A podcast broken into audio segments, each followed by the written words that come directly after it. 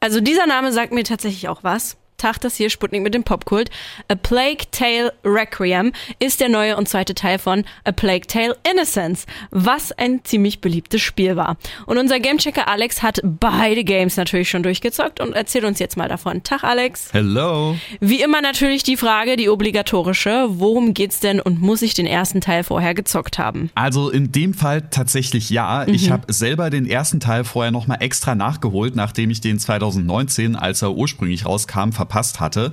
Der hat mir auch ziemlich gut gefallen. Im Grunde ist es ein Stealth-Game, also ein Schleichspiel in einem düsteren Mittelalter-Setting, in dem man Amicia spielt, die ihren kleinen Bruder Hugo vor der titelgebenden Rattenplage beschützen muss. Der erste Teil war auch für viele Leute eine richtige Überraschung, weil er von einem eher kleinen Entwicklerstudio kam, was man dem Spiel so aber überhaupt gar nicht angesehen hat, mit einer Top-Grafik und einer aufwendig inszenierten Story. Ich fand's auch ziemlich toll und habe mich deswegen jetzt auch voll auf Teil 2 gefreut. Na, dann hat A Plague Tale Requiem ja ziemlich gute Voraussetzungen. Wie du den zweiten Teil findest, hören wir uns gleich an. Und ich weiß schon mal so viel. Er spielt im Mittelalter und es wird ganz viel geschlichen. Ist das denn jetzt auch ein Horrorspiel, Alex? Mm, also, das kommt tatsächlich ganz drauf an, wie du so mit Ratten klarkommst. Boah, also Ratten finde ich ja schon ganz schön ekelhaft, ne? Muss ich ganz ehrlich sagen. Dann kann ich mir tatsächlich ganz gut vorstellen, dass das für dich ganz schöner Horror sein könnte. denn von Ratten gibt's in Plague Tale eine ganze, ganze Menge. Menge.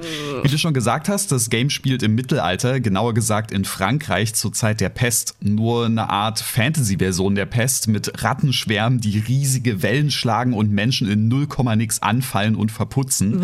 Und in dieser Welt kämpfen Amicia und ihr kleiner sechsjähriger Bruder Hugo ums Überleben und schlagen sich so irgendwie durch. Hugo hat nämlich eine mysteriöse Krankheit, die Makula, die irgendwie mit dieser Rattenplage verbunden zu sein scheint. Nachdem sie im ersten Teil ihre Mutter gerettet haben, sind sie jetzt auf der Suche nach einem Heilmittel für Hugo und die Pest, weswegen sie einem geheimen Orden von Alchemisten aufsuchen wollen.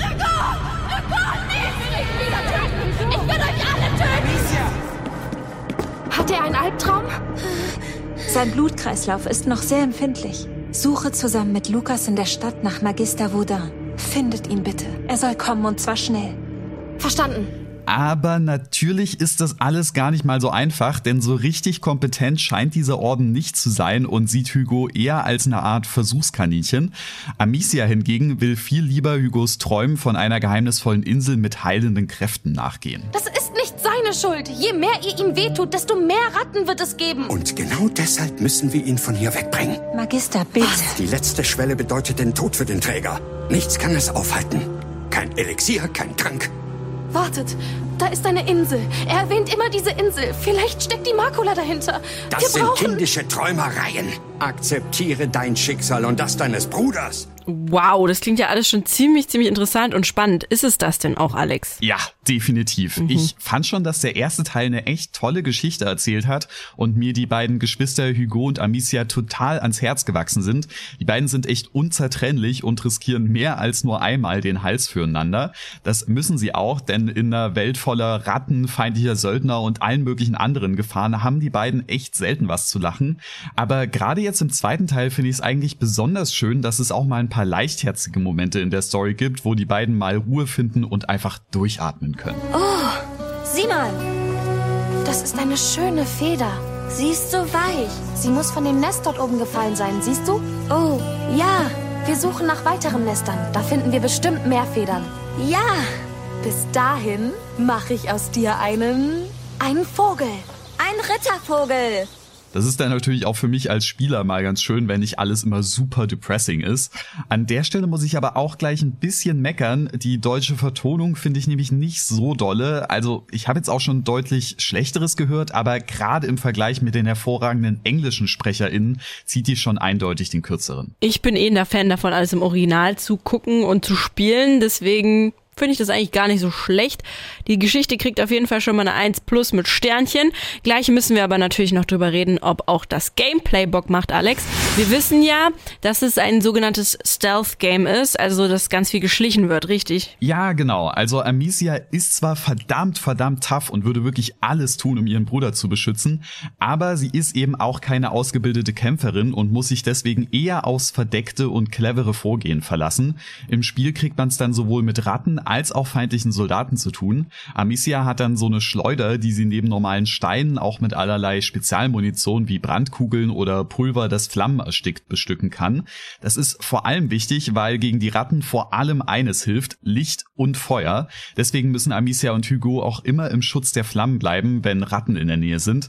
Besonders spannend wird's aber, wenn man es mit Menschen und Nagern gleichzeitig zu tun hat. Dann kann man die beiden nämlich gegeneinander ausspielen. Wenn man zum Beispiel im richtigen Moment und mit der richtigen Munition die Fackel von der Wache löscht, wird aus der mal ganz schnell eben Rattenfutter. Jetzt schießt es auf die Fackel um.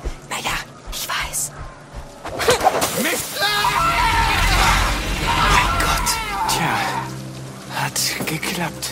Zugegeben, das ist schon ganz schön makaber, aber Plague Tale ist wie gesagt auch ein düsteres Spiel. Die ganze Gewalt geht auch nicht spurlos an den Charakteren vorbei. Schon im ersten Teil war Amicia des Öfteren gezwungen zu töten, um ihren kleinen Bruder zu schützen. Und im zweiten Teil hat sie dann sogar Momente, wo sie mal so richtig durchdreht. Amicia, was machst du da? Wir müssen hier weg. Nein! Ich hab die Angst so satt! Ich zeig ihnen, dass es vorbei ist! Männer, die Ehre der Armee liegt in unserer Hand. Falsch! In meiner! Du bist tot! So gottverdammt tot! Ich würde auf jeden Fall sagen, dass das Gameplay schon im Schatten der Story steht, aber definitiv Spaß macht, besonders wenn man die verschiedenen Gadgets von Amicia clever kombinieren kann. Okay, alles klar. Also eigentlich alles ziemlich top bei Plague Tale. Oder gibt's auch was zu meckern, Alex? Also nicht so wirklich. Äh, Plague Tale Requiem macht so ziemlich alles ein bisschen besser als der erste Teil. Das gilt im Übrigen auch für die Grafik. Die war ja schon im Vorgänger wirklich, wirklich beeindruckend. Aber hier drehen sie nochmal so richtig auf. Es ist wirklich unglaublich, wie so ein kleines Spielestudio selbst mit großen Blockbustern den Boden aufwischen kann. Nicht nur technisch ist die Grafik Wahnsinn, die haben auch ein echt gutes Händchen dafür, immer wieder richtig schicke Panoramen damit zu zaubern. Maximal bei den Gesichtsanimationen siehst du dem Spiel dann das geringere Budget manchmal doch an. Aber ansonsten finde ich das neue Plague Tale wirklich absolut großartig. Am allerbesten ist es, wenn man vorher noch mal Teil 1 zockt und im O-Ton spielt. Wirklich der Hammer. Okay, wow, das klingt richtig super. Hier eine richtige Lobeshymne von Alex. A Plague Tale Requiem gibt's jetzt neu für PC, Xbox und Playstation für circa 50 Euro. Sputnik